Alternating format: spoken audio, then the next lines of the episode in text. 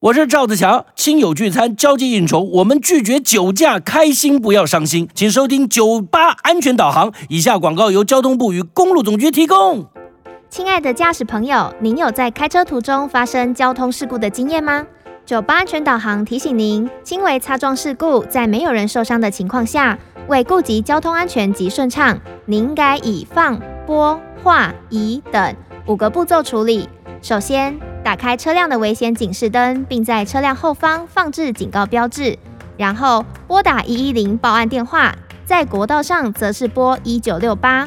接着用钥匙、石头等随手可得的物品画记车辆位置以及现场痕迹，也可以使用手机拍照、录影。